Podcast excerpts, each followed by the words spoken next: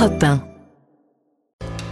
Bonjour Nicolas Bouzou. Bonjour Dimitri, bonjour Anissa, Bonjour bonjour, à Nicolas. tous. Alors après l'agriculture, on parle défense avec vous ce matin à l'heure où Emmanuel Macron appelle à toutes sortes de réarmement. Qu'en Mm. est-il bah, de nos industries de défense? Est-ce qu'elles produisent suffisamment d'armes et de munitions, Nicolas? Savez-vous combien de temps Dimitri il faut pour produire un avion Rafale? Absolument pas. Trois ans. Euh, trois ans, c'est un avion très performant, un complexe produit par Dassault euh, Aviation par une chaîne d'environ 500 entreprises. hein. Ce sont des partenaires, des fournisseurs, des sous-traitants. Vous connaissez les chars Leclerc, évidemment, euh, Dimitri. Notre armée de terre en possède un peu plus de 220. Eh bien, leur ligne de production a été fermée en 2008, euh, faute de commandes suffisantes. hein. On n'en fait plus. Si notre armée a besoin de chars, elle devra commander des chars allemands.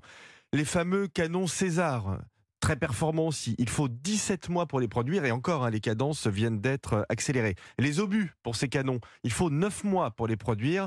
D'après un rapport parlementaire, on pourrait en tirer maximum 9000 par an. 9000, hein, c'est ce que tire l'Ukraine chaque jour. Euh, quant au drone, très présent en Ukraine, eh ben on n'en fait pas en France, hein, comme on ne produit ni armes légères ni munitions euh, légères. Ces exemples, hein, je les tire du livre absolument remarquable du journaliste de l'opinion Jean-Dominique Merchet. Ça vient de sortir, hein, ça s'appelle Sommes-nous prêts euh, pour la guerre? C'est chez Robert Laffont.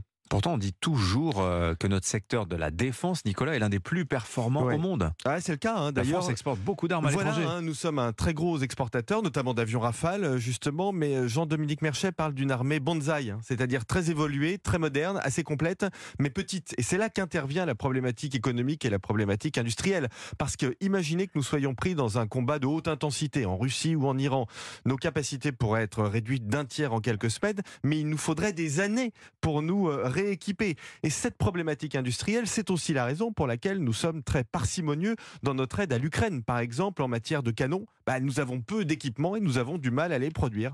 En fait, hein, au bout du bout, nous souffrons de notre désindustrialisation. Nous n'avons plus assez de bases industrielles pour produire assez de munitions et nous ne sommes pas capables de faire des chars ou des drones. Ouais, et ça, c'est, enfin, pardon, mais c'est très compliqué le jour où il faudra, comme l'a dit Emmanuel Macron, passer en économie de guerre. Absolument, et nous en sommes loin. Alors, euh, la France et l'Union européenne mobilisent de l'argent. C'est un vrai changement, hein, notamment pour euh, l'Union euh, européenne. Bravo. Euh, et le secteur de la défense en France, ce sont de grands groupes magnifiques. Hein, Dassault, Thales, Airbus, des milliers d'entreprises, des dizaines de milliers d'emplois. Mais enfin, il faut faire plus et plus vite. Nous avons besoin d'une armée et d'une industrie d'armement, certes tournée vers l'exportation, mais aussi vers nos besoins en matière de défense, parce que sans industrie forte, pas de puissance. Sans puissance, pas de vie en paix. Nicolas Bouzou, merci beaucoup, signature Europe 1. Europe 1.